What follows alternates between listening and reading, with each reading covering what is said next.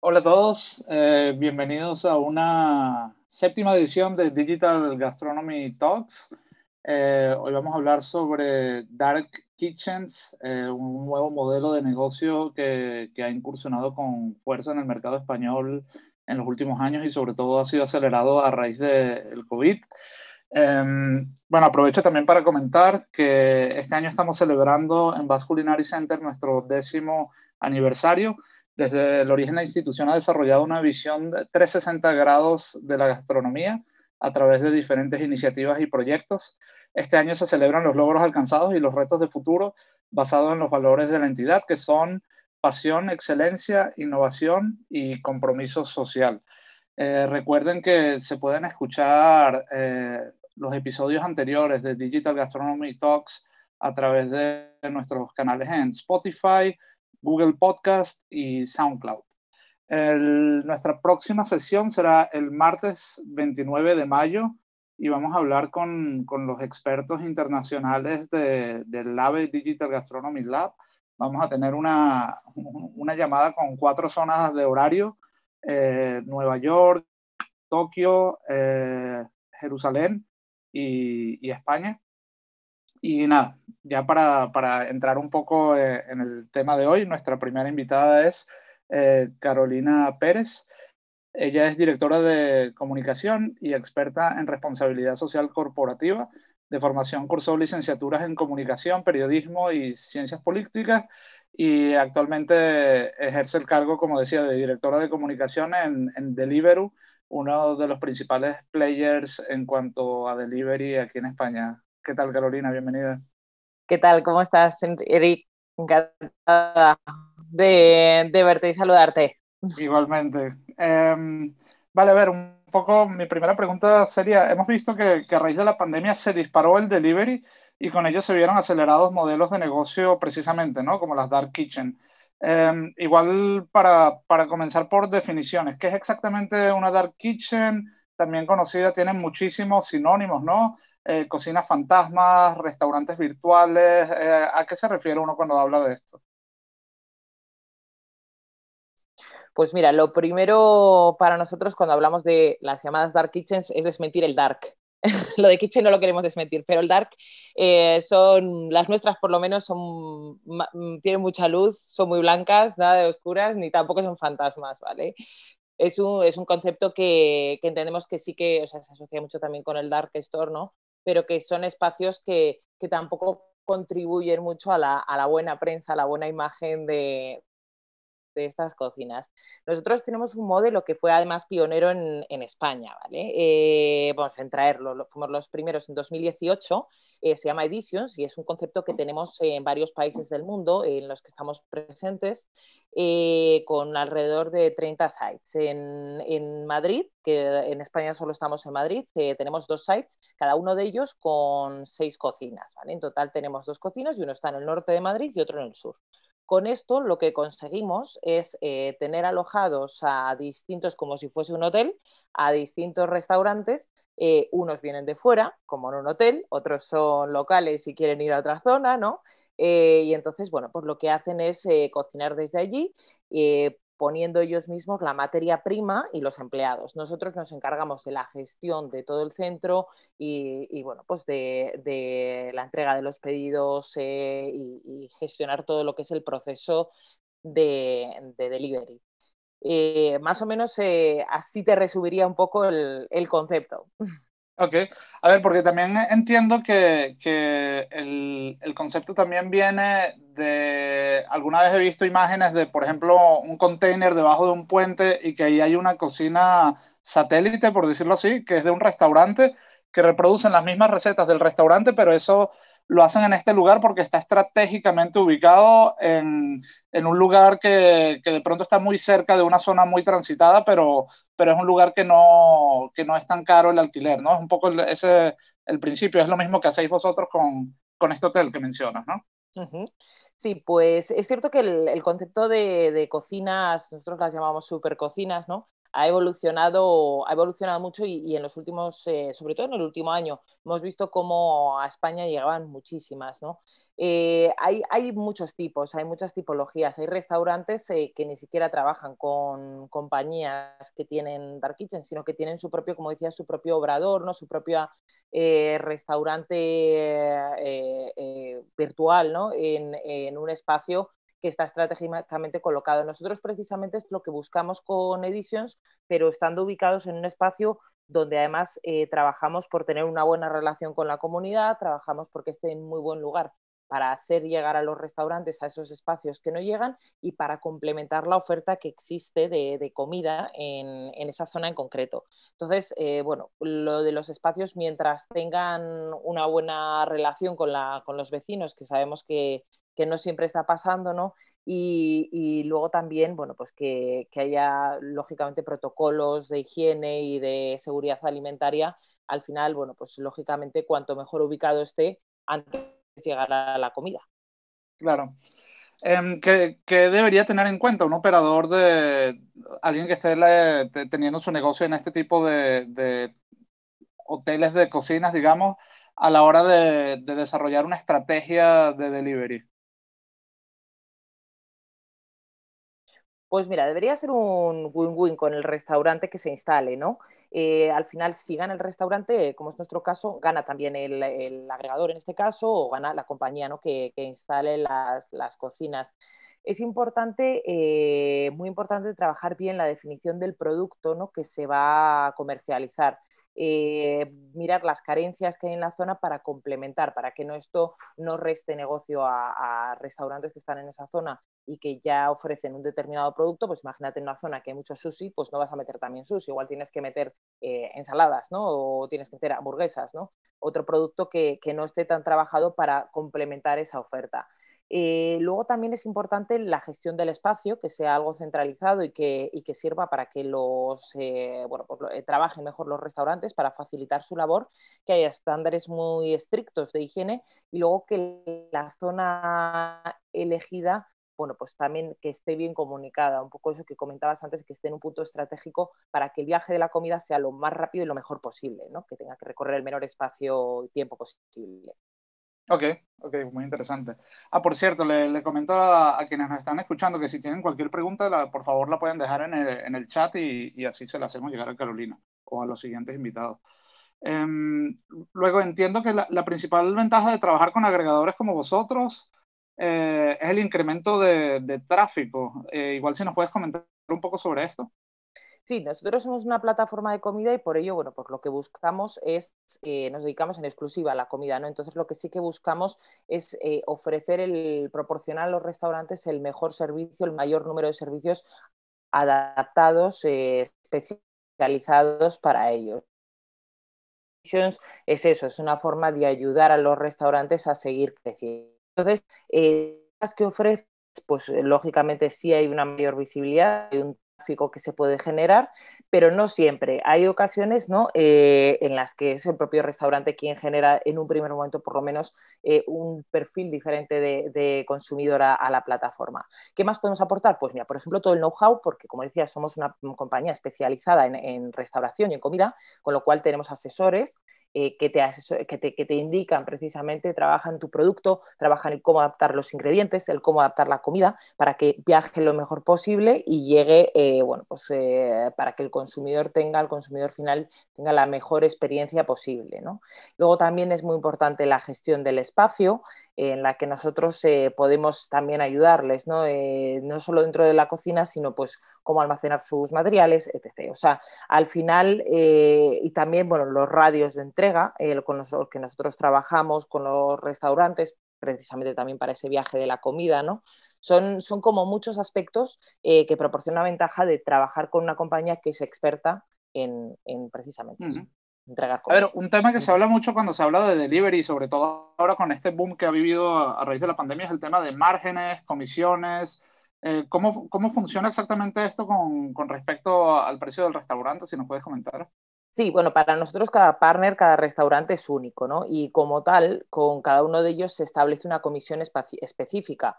Y esa comisión se establece en función de los servicios eh, que va a requerir o de lo que el establecimiento en sí como va a aportar a la plataforma. Como te decía, hay algunos, ¿no? Hay algunos restaurantes, grandes cadenas que igual no tenemos tan cubierta esa oferta y el hecho de que se suman a la plataforma puede aportar también un perfil diferente de cliente a, la compañía, con lo cual, pues eso lógicamente también redunda en la, en la comisión. Entonces, eh, nosotros eh, con la comisión cubrimos tecnología, cubrimos marketing, cubrimos el precio de la logística, si se requiere, porque también hay opción de no incluirla. Entonces, la comisión se calcula estableciendo todos esos elementos de lo que nosotros vamos a aportar y lo que recibimos a cambio. Digamos que es una negociación como, puede haber en cualquier otro sector.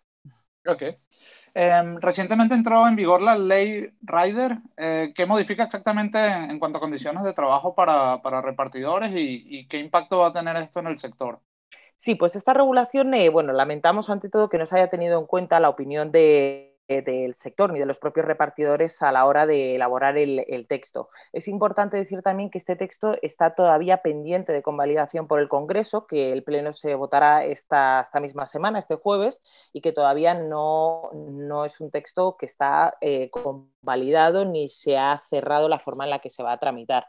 Eh, sí que es una regulación que lógicamente va a tener un fuerte impacto en el sector y, consideramos que no se han hecho los análisis económicos oportunos, pero que va a tener un impacto, eh, bueno, pues según las estimaciones que hemos hecho a nivel sector, eh, va a tener un impacto tanto en eh, repartidores que van a dejar de tener esta vía de ingresos, restaurantes que van a tener también que pues, no podrán contar con el servicio porque por ejemplo, plataformas pueden salir de ciudades concretas, de ciudades más pequeñas y, ya no tendrían eh, disponible este servicio, con lo cual redundaría en pérdidas para el sector de la hostelería y, lógicamente, para los consumidores en un servicio pues, eh, que puede, puede empeorar dependiendo un poco de, cómo sea estricta la regulación o de cómo se aborde. Vale, aquí tenemos algunas preguntas en el chat. Eh, Gómez Jonel pregunta en España existe una regulación normativa sobre este tipo de negocios, sobre las dark kitchens, ¿dónde se pueden encontrar los protocolos específicos para, poner en marcha este tipo de, operaciones? Pues hasta donde yo sé, creo que hay una regulación específica en cada comunidad autónoma, porque sí que sé que están haciendo, incluso puede llegar a ser eh, algo municipal, ¿no? Eh, que depende de los ayuntamientos, porque cada una de las eh, ciudades en las que nosotros solo estamos en Madrid y la regulación que nos afecta es la de, la de Madrid, ¿no? Pero en los ayuntamientos eh, seguro que te pueden proporcionar la información que, que requieres sobre regulación. Albert R. pregunta, ¿estaréis, en ¿estáis o estaréis en Barcelona? Y, si puedes compartir luego el enlace en el chat, por favor. Pues en Barcelona no estamos y de momento nuestro objetivo es seguir enfocándonos en las eh, cocinas que tenemos en Madrid. Lo que sí tenemos en Madrid son varios restaurantes que operan a través de nuestras cocinas Editions que vienen de Barcelona, como son Mayura, Only Sushi y bueno, y otras comunidades que también han venido de Galicia, de Valencia y que operan en Madrid gracias a, estas cocinas que tenemos.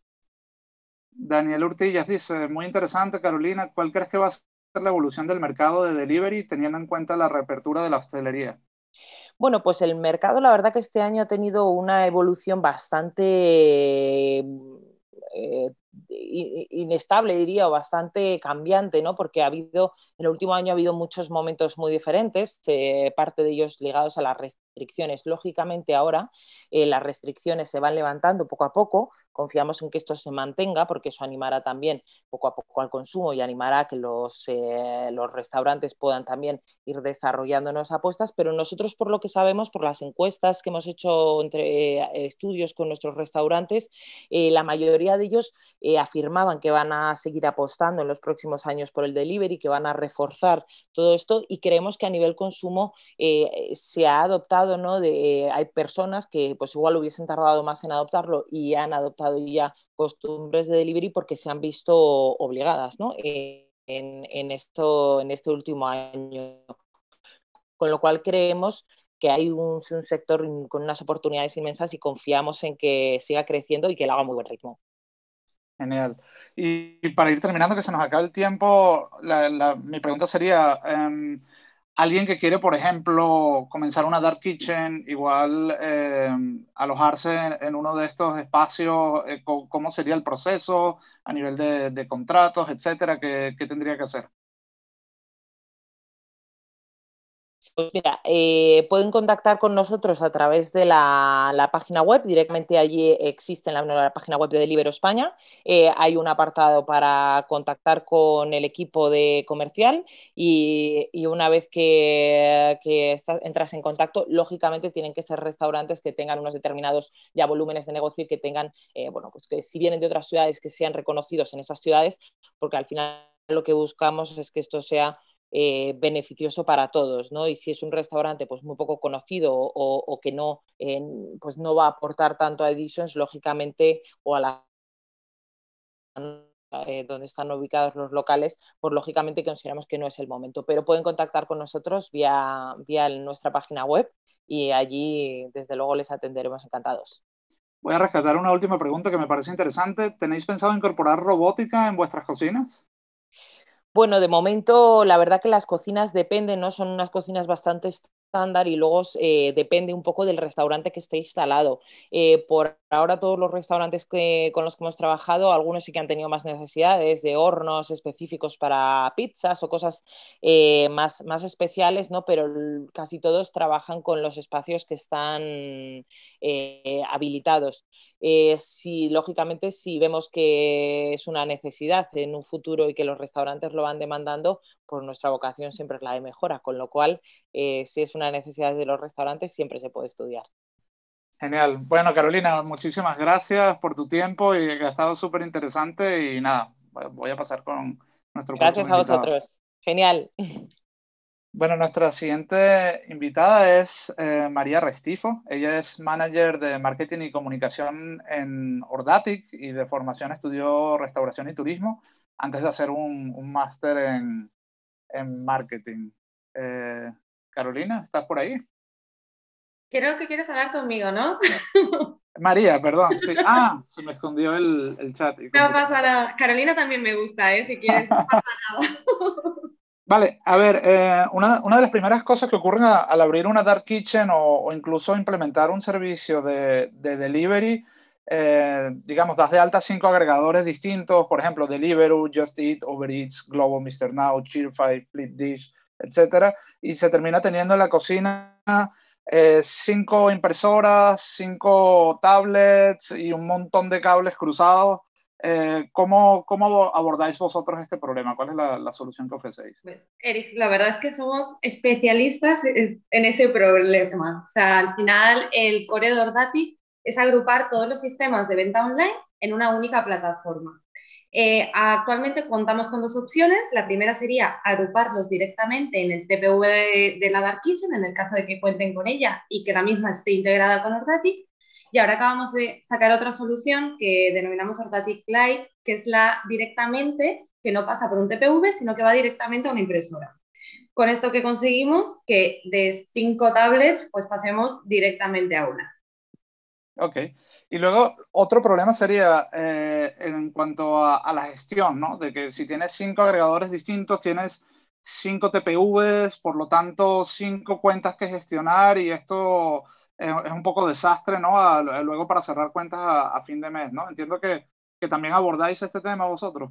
Sí, una, además de la, de la centralización, digamos, de los pedidos en una única plataforma, Ordatic da la, la opción de una gestión centralizada. Es decir, imaginemos que de repente pues, sube el precio de un ingrediente y la Dark Kitchen tiene la necesidad de modificar el precio igual de 20 productos. Pues con Ordatic puede hacerlo de forma centralizada, en el cual que hace el cambio en un sitio y ese cambio se ve reflejada en todas, ellos seleccionarían en todas las plataformas que quieren, que quieren que se vea ese cambio. Eso, por ejemplo, también sucede con el bloqueo de productos. Si algo se quedan sin stock de algo, en el mismo momento, pues pueden bloquearlo en todas, en una, de las plataformas que, que ellos decidan. Entonces, en algo que actualmente igual una kitchen o un restaurante tiene que invertir cinco minutos en hacer ese cambio, pues con Ordati que en 15 segundos lo tiene hecho de en todas eh, de forma unificada. Al final, eso es algo que segundo a segundo se transforma en muchos minutos al día. Además, siempre son en horas puntas concentradas de mayor demanda de pedidos. Ok. Y luego, ¿cómo es la, la experiencia de, de usuario desde la perspectiva del restaurante? Es decir, desde que decide darse, dar de alto un menú, eh, recibe los pedidos a través de estas tablets y estas impresoras, gestiona las cuentas, un poco cómo es ese recorrido. Mira, si luego si quieres también a Sergio, que es cliente nuestro, también le puedes preguntar. Igual eso está más objetivo, pero bueno, al final el proceso eh, viene siendo, o sea, es, es muy sencillo. Eh, el equipo de activaciones es el que les ayuda a subir los menús, en, en caso de que tengan cualquier duda, cualquier necesidad, siempre tienen el departamento 24/7 para ayudarles con gestión telefónica. Eh, los menús al final o sea, son publicados en Ordatic por nuestro equipo. Simplemente se les solicita acceso a su TPV, a las URLs de cada sistema de delivery y somos nosotros quienes hacemos esta publicación. Por tanto, luego se les enseña cómo han de ser modificaciones y con ello mm, simplemente tienen que hacer la gestión del día a día. El inicio lo hacemos nosotros, nosotros por ellos. Entonces, al final, ellos lo que reciben sobre todo es un ahorro de tiempo brutal, que al final se traduce en unos 4.500 euros al año, que parece que no se nota al día a día, simplemente el tener que coger un papelito, meterlo en el TPV, los errores que al final se crean, mm, pero se hace al final un ahorro de económico muy grande. Además de que mejora la satisfacción de los clientes al haber mucho menos errores en los pedidos. Claro, ¿no? Porque al, al estar eh, pasando manualmente, me imagino que, que hay un porcentaje de, de, ingresos que, que, se hacen incorrectamente, ¿no? Se calcula que el 15% de los pedidos al ser transcribidos tienen un error. Ejemplo, sin tomate, se me olvida poner sin tomate. El cliente recibe el tomate, el cliente se enfada, entra en delivery y pone una mala nota. Ok. Eh, Jorge Montejo nos pregunta, buenas tardes María, ¿cómo habéis solucionado los pedidos perdidos dentro de vuestra aplicación? Muchas veces en vuestro sistema desaparecen pedidos y hay que mirarlos en las tablets de las plataformas. ¿Estáis trabajando en un software para perder los menos pedidos posibles? Al final, cuando se pierde un pedido, suele ser por un fallo de Internet. O sea, realmente es, si se va la conexión, es prácticamente imposible, mm, o sea, al final cualquier, cualquier plataforma, cualquier sistema, si, si se va a Internet, pues el pedido no entra sí que es verdad que se está haciendo cada vez mejoras para que si esto ocurre, poder informar a los clientes una alerta de que hay un pedido que se ha extraviado y que les salga de alguna otra forma. Em, Jorge Orea, desde México, nos pregunta, em, nosotros iniciamos un proyecto entre la pandemia y una de mis dudas es cuál es el porcentaje que se tiene que invertir en marketing digital eh, en base a la venta mensual para, para un negocio de este tipo. Se refiere para un, restaurante que quiera, o una dark kitchen, que quiera publicitarse y hacerse conocer. ¿Entiendo? dark kitchen, sí, o un restaurante enfocado en delivery. A ver, al final realmente considero que no hay un porcentaje, también depende del tipo de cocina, depende del el valor extra que le estemos aportando al cliente. Es decir, al final era un poco lo que comentaba Carolina anteriormente. Si en esta zona está lleno de restaurantes japoneses o está lleno de sushi, para destacar entre la competencia, pues vas a tener que hacer unas inversiones brutales que al final no sé hasta qué punto pueden ser rentables. Al final considero que más de una inversión económica en marketing es más una diferenciación en lo que ofrecemos. Ok. Em, a ver, y, luego otra pregunta que tendría. Una vez que te das de alta y ya tienes, no tengo idea, por ejemplo, tres eh, agregadores de delivery, quiero agregar uno o dos más, ¿cómo, ¿cómo es ese proceso? Pues es muy sencillo, o sea, simplemente con nuestro equipo de activación, al igual que al principio nosotros hemos hecho, hemos cargado las cartas del restaurante, se les informaría de que se quiere añadir esta, esta nueva plataforma y ellos, bueno, comprueban con, con, el restaurante, oye, ¿es la misma carta, queréis añadir Globo? Vale, pues ¿es la misma carta que tenéis en Deliveroo? Sí, vale, pues esto se hace una copia de estas cartas, solicitándolas una, la URL otra vez, pero de esta nueva plataforma, y se, se encarga el equipo. Son brutales. Em, ¿Y qué podemos esperar de Ordatic próximamente? ¿Se ¿Vienen nuevas funcionalidades, nuevos servicios?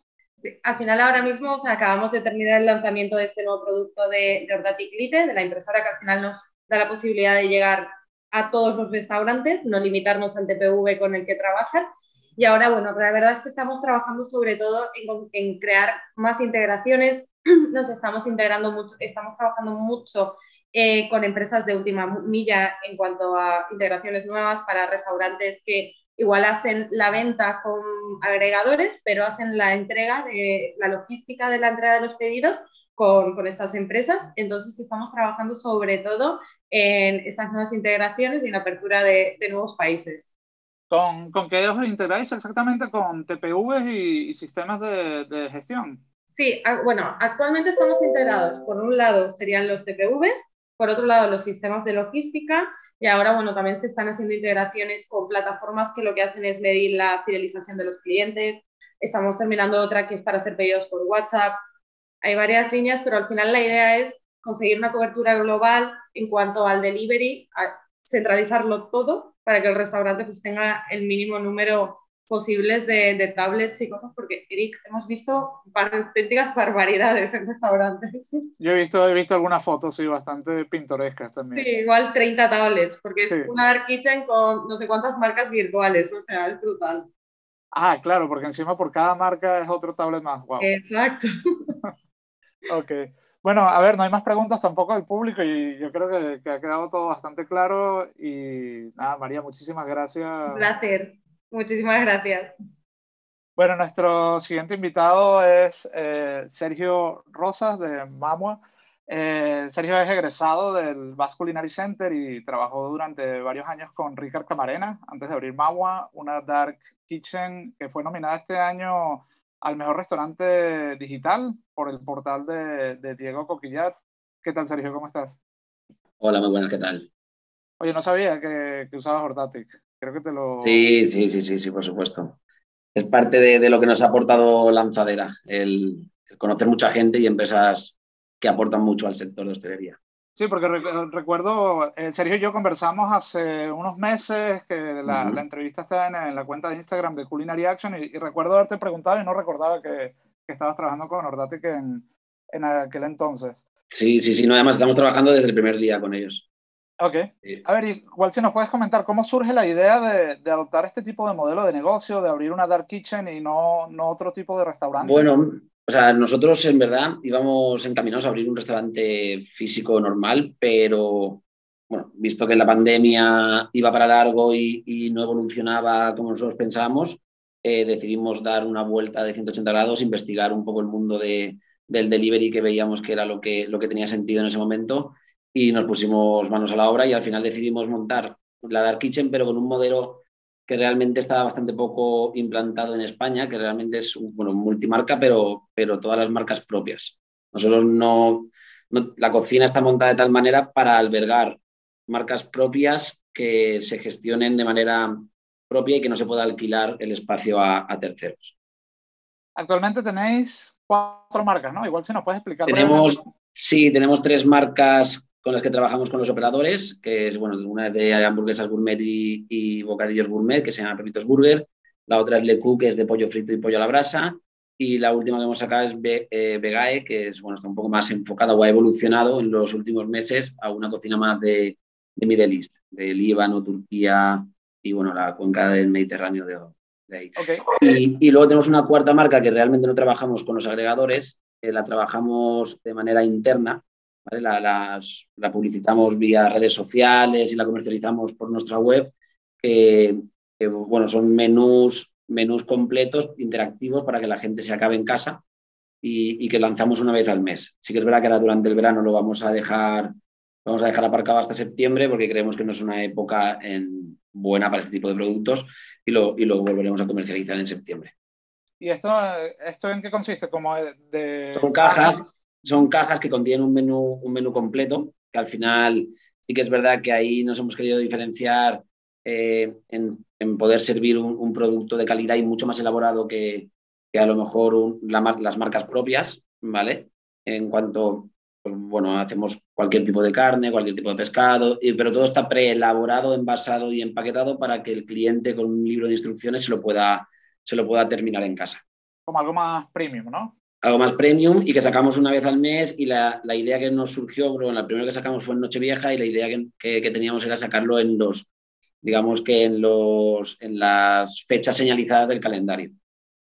Vale, que por cierto, este año lo, los alumnos de, de, aquí del Basque Culinary en, en sus proyectos experimentales, eh, uh -huh. a los que le tocó en plena, en plena encerrona, eh, hicieron eso, sacaron menús de votación en, en cajas. Qué guay, qué guay, qué guay. Pues es un poco la idea, sí. Vale, y me, me, me, interesa saber, de cara a la operativa, ¿cómo, ¿cómo funciona una cocina que tiene tres marcas y que es only delivery? Claro, nosotros funcionamos, bueno, nosotros realmente tuvimos la suerte de encontrar un local que montamos desde cero, pero que tenía unas características, yo creo que bastante óptimas para lo que hemos montado, porque nos daba pie a tener dos entradas, una para entrar materia prima y otra para, para expedición de pedidos. Entonces, en la primera zona del, local tenemos esta zona de expedición de pedidos y montaje de, bolsas y, atención al rider y atención al, al takeaway. Y luego detrás, justo, está la cocina. Nosotros en la cocina eh, somos cuatro cocineros, ahora mismo eh, en plantilla, eh, los fines de semana, entre semanas somos uno menos, y realmente no organizamos ca cada espacio de cocina por cada marca, sino que nos complementamos. Al final es, entiendo que, que, es como una partida, cada marca es una partida de un restaurante, pero y tiene su, pequeña zona, su, zona de la cámara, su zona del congelador, pero al final, al ser todas nuestras, compartimos almacén, compartimos almacén de packaging, etc. Y luego en cuanto a, a promoción, redes, eh, ¿cómo, ¿cómo, se maneja esto? ¿Tenéis un community manager? Eh... Bueno, trabajamos con una, con una persona freelance que sí que nos, que nos lleva todo el tema de las redes sociales y nosotros tomamos la decisión, porque aquí sí que es verdad que tuvimos, tuvimos bastantes dudas en cuanto a si abrir un, una cuenta de, de, Instagram o de redes sociales por cada marca o abrir una de, de, la marca Paraguas, que en nuestro caso es Mamua Kitchen. Al final nos decantamos por abrir la, el, las redes sociales y abrir solo una cuenta y enfocar todos nuestros esfuerzos y, y todo y crear, unos, y crear un contenido que, que, creemos que puede ser de mayor de calidad eh, solo para una cuenta que para cuatro. Entonces nosotros tenemos eh, un Instagram y un Facebook que es de Mamua Kitchen, ¿vale? Y desde ahí comunicamos todo lo que sucede en las, en las cuatro marcas que, que tenemos a día de hoy. Y luego tema packaging y todo eso, ¿son, son marcas completamente diferentes en cuanto a, a imagen o, o si se ve que son una familia? O sea, nuestra intención es que, todo tenga un, mismo origen, porque al final el origen es Mamua Kitchen, y que todo beba de, esta marca Paraguas y que al final nuestros clientes y la gente que nos conozca pueda conocer una marca y la identifique con, con Mamua. Entonces, eh, nuestra intención es crear Mamua Kitchen como un sello de calidad que englobe todas las marcas que saquemos eh, en el futuro. Sí que es verdad que cada marca tiene una identidad propia eh, diferente, ¿vale? Pepitos Burger tiene, un color, tiene una tipología, eh, las burgers son de una se cocinan de una manera, pero al final, al final, como lo cocinamos todos nosotros y la creatividad sale del mismo lugar, sí que todo tiene un mismo rollo. Al final, a nivel de cocina, a nivel de salsas, a nivel de, de elaboraciones. Y luego el packaging, por ejemplo, también lo que hemos hecho es coger un packaging base para todas las marcas y diferenciarlos con sellos. Uh -huh. O sea, literal, sellos de, de, tinta, ¿no? Stamps, sí, sellos, sellos, de, sellos normales, con cada uno con, con, el color de la marca, con su logo, y es la manera de diferenciar un poco, un poco cada, cada, cada marca. También esto nos, nos, permitía poder hacer, pues bueno, logísticamente pedidos más grandes en el packaging, abaratar costes, que un poco trata al final todo esto de crear varias marcas dentro de una misma cocina tiene sentido si eres capaz de, de abaratar costes gracias a, a, tener mayor volumen y a tener más marcas. Mm. Nacho Fernández nos pregunta en el chat, Sergio, ¿tenéis pensado operar en Madrid? Y si lo haríais, ¿sería a través de una Dark Kitchen o a través de la vuestra? A día de hoy no está en nuestros planes o, operar en Madrid y no, no, no nos cerramos a, a, ninguna, a ninguna proposición. Sí que es verdad que hemos estado hablando con diferentes players de, allí de Madrid para ver si tenía sentido. Creemos que por ahora tiene más sentido hacernos fuertes en, la ciudad de Valencia, afianzarnos aquí y una vez tengamos el mercado de Valencia ya, ya copado, por decirlo de alguna manera, eh, ver si tiene sentido salir fuera. Y si saliésemos fuera, seguramente sería con un modelo de negocio muy parecido al que tenemos ahora. Luego me gustaría saber un poco en cuanto a softwares, eh, cuáles estáis usando para cada caso, los tenéis integrados, cómo, cómo manejáis este tema. A ver, eh, la verdad es que nosotros nos, creo que nos hemos complicado un poco la vida, pero estamos muy contentos con, con un poco la arquitectura de, digital y, de, y, de, programas que hemos, que hemos llegado a crear. Por un lado tenemos un TPV, en este caso es Tiller, que está integrado con Ordatic, ¿vale? Eh, luego tenemos para la, para la página web eh, Shop, ¿vale? Que es como el proveedor realmente de, de la web shop para, poder, para que los clientes puedan realizar pedidos directamente desde ahí. Esta página web está integrada con una empresa de última milla para, para los repartos propios. Y luego, por último, que además sé que, estuvo hablando con vosotros, eh, trabajamos con Tiespun Lab, con Rafael, eh, para todo lo que es la gestión interna de la cocina.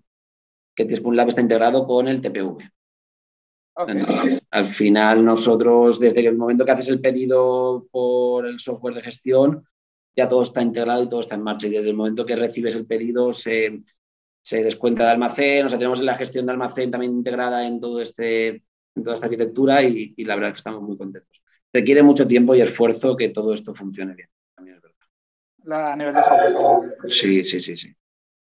Em, a ver, aquí pregunta Carlos Diguero, muy interesante ¿Crees que las dark kitchens pueden formar parte del turismo gastronómico de las zonas donde se desenvuelven, en este caso Valencia?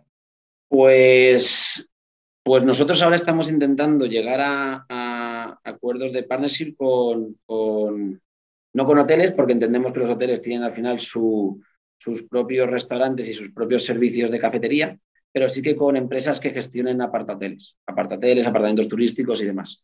Y creo que sí que puede ser un buen, un buen deal el estar, el que el apartahotel ofrezca a sus, a sus huéspedes la posibilidad de tener un, bueno, una oferta ¿no? de delivery de calidad y que vaya acorde a la calidad que ellos quieren ofrecer. Albert nos pregunta, ¿qué ventajas tiene la conexión entre Teaspoon Lab y Ordatic? Nosotros Teaspoon Lab no lo tenemos eh, agregado con Ordatic. Eh, Ordatic lo tenemos con el TPV y pues Audacity con el TPV y el TPV con Tiespun Lab. ¿Vale? Son, son cosas diferentes. Pero al final la, ventaja que tiene el tener los programas integrados es que te evitas picar muchos datos. O sea, evitas tener que pasar eh, datos de Globo, de Uber, de Justit y de, de Libero, tener que pasarlos manualmente a tu TPV, porque eso ya lo hace, ya lo hace Ok. Em, a ver, si nos cuentas un poco también los objetivos de, crecimiento, habéis entrado en lanzadera, ¿qué, va, a ocurrir con vosotros en, el medio y largo plazo? Bueno, a ver, nosotros en el medio plazo, que entendemos que es hasta el 2022, eh, lo que queremos es afianzar nuestras marcas, las que, tenemos, las que tenemos a día de hoy, afianzar nuestras marcas aquí en Valencia, en el mercado de Valencia, y luego estamos intentando, pues bueno, eh, hacer un estudio de mercado para conocer los, huecos de mercado de oferta que existen en Valencia eh, y las necesidades que puedan tener empresas como Globo, Uber, Deliveroo, etcétera, de, ofertas gastronómicas para ver cuáles tiene sentido que nosotros podamos, podamos rellenar.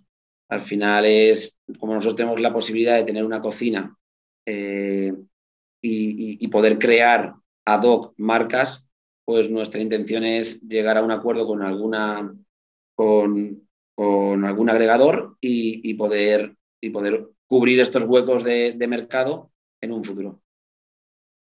Aquí hay una pregunta interesante de Matías Sillonis. Sergio, ¿han dado de baja algún concepto?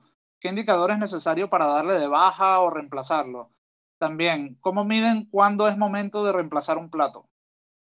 Vale, eh, no hemos dado de baja ningún concepto aún, pero, pero realmente vamos a dar de baja uno de los conceptos para poder tener hueco para esto que estaba contando, para poder centrarnos y, cerrar el tiro en dos, en dos, marcas y poder crear en septiembre una, una tercera que, bueno, que, podamos rellenar esos huecos de mercado que creemos que existen.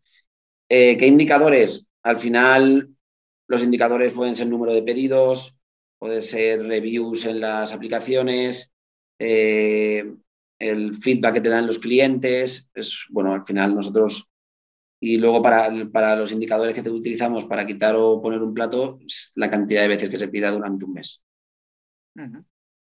Y bueno, para ir terminando, si nos puedes contar un poco, ¿cómo ves el futuro del restaurante, del sector delivery, de las dark kitchen, ahora que, que se podría decir que igual la pandemia ya está en su recta final, que viene, Ojalá. Que viene después. Ojalá.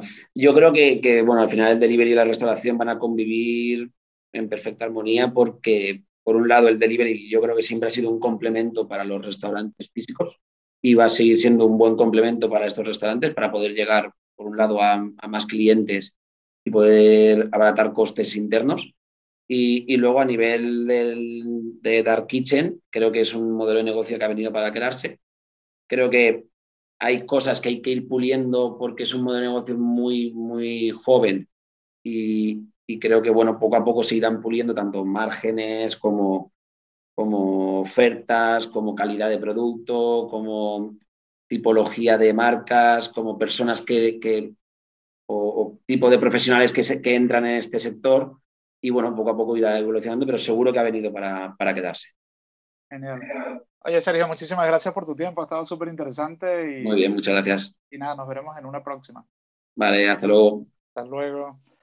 Bueno, nuestro próximo invitado es eh, Daniel Bueno. Él es profesional en IT, eh, sobre todo áreas de sistemas, consultoría de RP y marketing digital durante más de 18 años eh, en, empresas tanto nacionales como internacionales y sobre todo en el sector de automoción. Y en 2018 fundó Bu. ¿Qué tal, Daniel? ¿Cómo estás? Buenas tardes, Seri. ¿Qué tal? muy bien, muy bien por aquí. A ver, si nos puedes contar un poco cómo surgió la idea y la, implementación de este modelo de negocio? Bueno, pues básicamente Bu nace para cubrir una necesidad del sector. Estamos hablando de un sector que, como todos sabemos, lleva creciendo a doble dígito desde el año 2017. Muchos restaurantes empezaron a, sumarse a hacer food delivery de, una forma u otra, con su propia página web, dándose de alta en agregadores, eh, los propios agregadores en los últimos años han mejorado muchísimo, las aplicaciones son mucho más rápidas, más accesibles, pero realmente lo que ha generado todo esto es un cambio de hábito del consumidor eh, final. Eh, cada vez compramos menos, no nos damos cuenta, tenemos la nevera más vacía, pero hacemos muchos más pedidos de comida a domicilio. Eh, esto que puede ser positivo, lo que generó en los restaurantes en el año 2018, lo que nosotros detectamos, pues eran bastantes incidencias. La, restauración tradicional no estaba preparada para este crecimiento en delivery. Eh, las cocinas empezaban a saturarse con pedidos, eh, tenían, habían incidencias en las entregas, los tiempos de espera eran largos. Y aquí nace Bu, nace Bu con una solución para externalizar el servicio de delivery de los restaurantes en un sitio adaptado y profesional. A ver, si nos puedes explicar un poco en qué consiste exactamente vuestro servicio. Bueno, nosotros somos una Dark Kitchen que gestionamos de forma integral eh, todos los pedidos delivery. Además de alquilarles el espacio a nuestros clientes, pues recibimos todos los, sus pedidos de Globo, Justy, Deliveroo, Uber Eats, pedidos telefónicos que apostamos firmemente por ellos, pedidos de takeaway, pedidos de sus propias páginas web. Los agrupamos en nuestro software y desde nuestro software vamos generando órdenes de cocina a cada uno de los operadores que están en nuestras instalaciones. Una vez empiezan a elaborar, conectamos en tiempo real con el sistema de riders para que el rider esté informado de la preparación de un pedido, se le asigna, vienen a recogerlo. En definitiva, gestionamos de forma integral todos los pedidos eh, y de forma profesional todos los pedidos de nuestros clientes. Además, eh, contamos con una red de restaurantes asociados a este sistema logístico. Eh, no muchos restaurantes, son restaurantes singulares que necesitaban en su momento dar un servicio premium a sus clientes. Y también trabajamos para hoteles y, empresas. A ver si nos cuentas un poco desde la apertura, ¿cómo fue ese proceso de escalado? ¿no? Entiendo que habéis crecido con velocidad, encima la, la pandemia o, o, en este sentido os ha favorecido como a todo el sector delivery. Eh, ¿Dónde operáis actualmente? ¿Cuántas personas y marcas eh, tenéis en el ecosistema? Estamos hablando que Bu a finales de 2019 tenía solo cinco empleados y ahora tenemos cerca de 60, trabajando de forma directa e indirecta entre empleados de Bu, empleados de las eh, empresas que trabajan con nosotros, riders en plantilla, etcétera. Actualmente trabajan 34 marcas asociadas a nuestro sistema. En las propias Dark Kitchen tenemos unas 10 y en, la, red de restaurantes el resto. Y trabajamos únicamente a día de hoy en Málaga. En Málaga hemos hecho, podemos decir, un MVP a lo bestia, muy grande. Ya estamos consolidados y estamos ya preparando la expansión nacional para este mismo año. Eh, ¿Dónde, ¿Dónde, tenéis pensado eh, como próximas ciudades? Eh, no puedo decir exactamente la ciudad porque esta semana anunciaremos la ciudad a final de semana. ah, vale. Pero sí que puedo decir que son ciudades no, secundarias, pero mm, no son Madrid y Barcelona, para que nos entendamos. Ok, ok, ok, vale. Igual si me puedes contar también un poco qué, tipo de restaurantes participan en vuestro ecosistema, cuáles son las condiciones. Básicamente nosotros en, la primera fase eh, tuvimos eh, un tipo de restaurante que era el restaurante de la zona o, aquel emprendedor que tenía una idea de negocio, que quería montar su, restaurante digital y era mucho más económico montar un restaurante tradicional. Eh, pero sí que es cierto que en, esta última fase esos operadores iniciales no, tuvieron el éxito necesario para seguir operando y hemos dado un vuelco a los clientes que trabajan con nosotros. A día de hoy lo que tenemos son restaurantes eh, o empresas tipo franquicia que han venido a Málaga de una manera, no decir económica, pero sí que con menos riesgos a probar sus productos. Tenemos el ejemplo de Papa John's, que abrió con nosotros su primer local en Andalucía. A partir de aquí, pues la puesta en marcha fue muy rápida, la aceptación del producto pues ya tiene empezado a consolidarse en el cliente final y ya pueden programar su expansión en locales físicos. Ese es el perfil de clientes que estamos atrayendo en, última instancia, empresas eh, de, de restauración organizada que quieren venir a Málaga y empezar una nueva línea de negocio en esta ciudad. Y si, fuera, por ejemplo, alguien de, restauración individual, un emprendedor que quiera abrir su restaurante, ¿podría, podría empezar con vosotros? no, es que seleccionemos o segmentemos en restauración organizada o no, pero sí que lo que estamos viendo y ya ha comentado Carolina anteriormente eh, nosotros, los restaurantes que han de venir a trabajar con nosotros han de cubrir tres premisas. La primera, tener las operaciones muy bien estructuradas. Estamos hablando que necesitamos eh, producir rápido, que necesitamos una forma de trabajo muy bien, muy bien organizada. Eh, además, hay un componente que es el rider, hay un componente que es la plataforma, el agregador con las comisiones. Por lo tanto, estos restaurantes tienen que tener un food cost muy optimizado y finalmente no tenemos el calor del camarero a la hora de atender, por lo tanto necesitamos hacer grandes inversiones en marketing. Hemos encontrado que esas tres premisas a día de hoy no son la restauración organizada, pero básicamente son ellos los que cumplen con estos tres criterios. Sí, totalmente, sí, sí. Eh, a ver, tenemos aquí una pregunta. Se habla mucho de que Globo y Uber Eats aún no son capaces de tener beneficios y ser empresas rentables. ¿Vuestro modelo es rentable? Nuestro modelo es rentable con una nave BU a pleno rendimiento. A los tres meses y medio somos capaces de hacer break-even. Ok, genial. Y luego Álvaro Becerra pregunta, ¿por qué descartáis Madrid o Barcelona? ¿Demasiada competencia? Exacto. Exactamente. Ok. Em, a ver, otra pregunta que tengo por aquí. ¿Cómo resolvéis el delivery en sí mismo? Eh, cada uno de estos restaurantes usa su agregador, entran todos los agregadores a través vuestro? Nosotros eh, utilizamos la multicanalidad como valor de negocio tanto para BU como para el propio operador. No discriminamos ni sus propias páginas web, ni pedidos telefónicos, ni takeaway. Lo que hacen los restaurantes, ellos negocian con los agregadores eh, las condiciones particulares de cada uno y después lo que hacemos es una integración total con, nuestro sistema. Em, ¿Cómo ha sido la, relación con la hostelería tradicional, sobre todo en los momentos más duros de, la pandemia? Que ha habido ahí mucho, mucho ruido, protestas, ha habido un poco de todo. Yo sí he de definir en una palabra la relación, por nuestra parte, es de responsabilidad. Nosotros en ese momento complicado para todo hostelero, eh, pues vimos que muchos de ellos nos solicitaban no ayuda, pero sí consejos en cómo hacer delivery, querían sumarse, no lo habían hecho nunca en alguno de los casos y nosotros lo que hicimos fue incluso modificar nuestro modelo de negocio para poder que estos restaurantes dieran servicio de delivery. Em, he visto también en vuestra página que habláis de bright kitchens, como cocinas brillantes. Eh, eh, mencionaba algo también Carolina de delivery, igual si nos puedes comentar un poco sobre este juego de palabras. Realmente nosotros es que el la palabra dark, fantasma, cocina ciega, son todas palabras peyorativas y más en España que nos estamos dados mucho a la, información amarilla. Eh, nosotros, ¿por qué hablamos de Bright Kitchen? Hablamos de una cocina transparente. Nosotros estamos en zona peatonal de antotránsito peatonal. Estamos eh, con una fachada de unos 12 metros de ancho, visible y bien grande, iluminada, con ofertas, con el servicio de takeaway, con nuestros teleoperadores, igual que un McDonald's, por poner un ejemplo, un símil. Es decir, muy accesibles, muy transparentes, no tenemos nada que esconder, son operadores que te puedes encontrar en cualquier centro comercial, los que te encuentras en BU, pero que ejercen la, restauración de otra manera diferente a lo, a lo, a lo actual.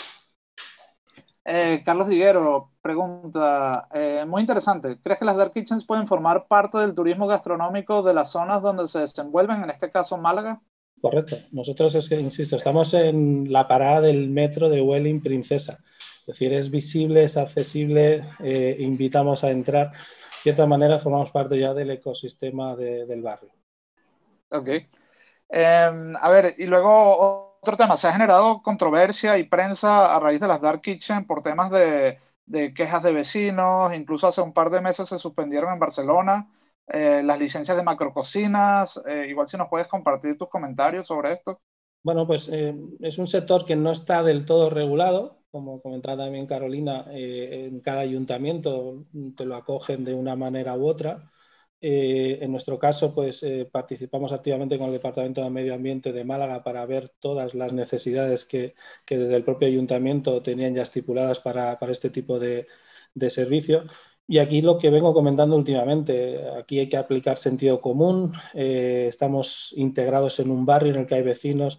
Al final, nosotros de forma indirecta hemos generado riqueza al barrio. Muchos de los empleados son propios vecinos de aquí de la zona bien trabajado, bien consensuado, bien aclarado y hablado, no tiene por qué haber problemas, al igual que han habido otros sectores que irrumpieron en su día y han acabado teniendo una regularización por cada uno de los ayuntamientos, pues con las Dark Kitchen debe de ocurrir lo mismo.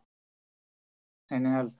Y bueno, y si nos puedes compartir, ¿cómo, cómo es el futuro de, de Boo, del delivery en general, de las Dark Kitchens? Que, ¿Cuál es tu visión en ese sentido? Las Dark Kitchen, pues eliminando la palabra dark, pero ya desde hoy es necesario. Es un, es un modelo de negocio muy interesante que genera muchos beneficios que su mayor valor es la eficiencia en horarios, en empleados, en tipo de producto en las compras. Es decir, es una nueva modalidad que ha llegado para quedarse nosotros en concreto, pues eh, lo que estamos haciendo es acabamos de abrir una nueva ronda de financiación de inversión, somos una startup, ya lo sabéis, para llegar al millón de pedidos en el año 2023. Estamos ya en un porcentaje, para que entendáis, en el primer año BU hizo 44.000 pedidos, eh, llegó al millón de euros de facturación. Pues, tenemos margen de crecimiento hablamos de número de pedido como objetivo y estamos en esas cifras del millón de euros para, para el millón de pedidos para 2023. Genial. Bueno, por mi parte no hay más preguntas. Eh, en el chat veo que tampoco. Así que, Daniel, muchísimas gracias por tu tiempo. A vosotros.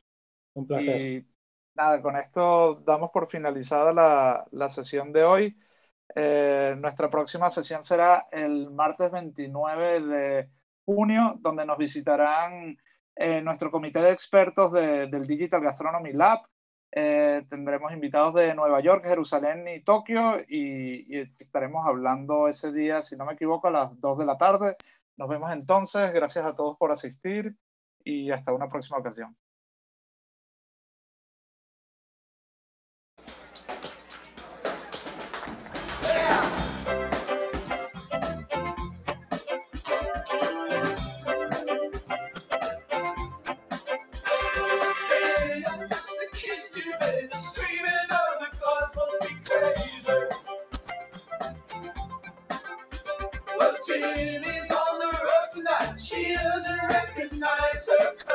Thank you.